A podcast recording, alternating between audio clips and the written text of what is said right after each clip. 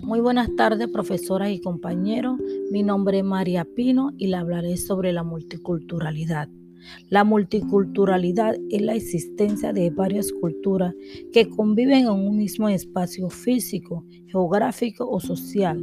Abarca dentro de la cultura, ya sea religiosa, racial, lingüística, étnica o de género es un principio que reconoce la diversidad cultural existente en todos los ámbitos y promueve los derechos de la diversidad.